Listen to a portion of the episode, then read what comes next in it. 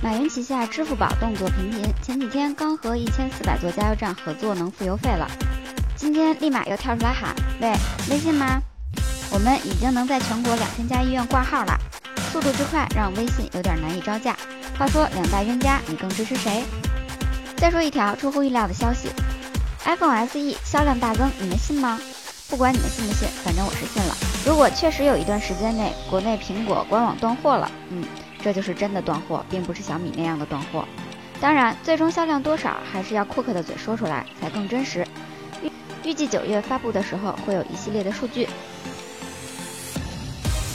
最近好像都在一窝蜂的做 VR，继谷歌之后，Apple VR 也要开始了。苹果之前已经申请过头戴式显示器设备专利，不知道将来会有什么样的产品。但是我们对于苹果的 VR 期待的确是要多一些的。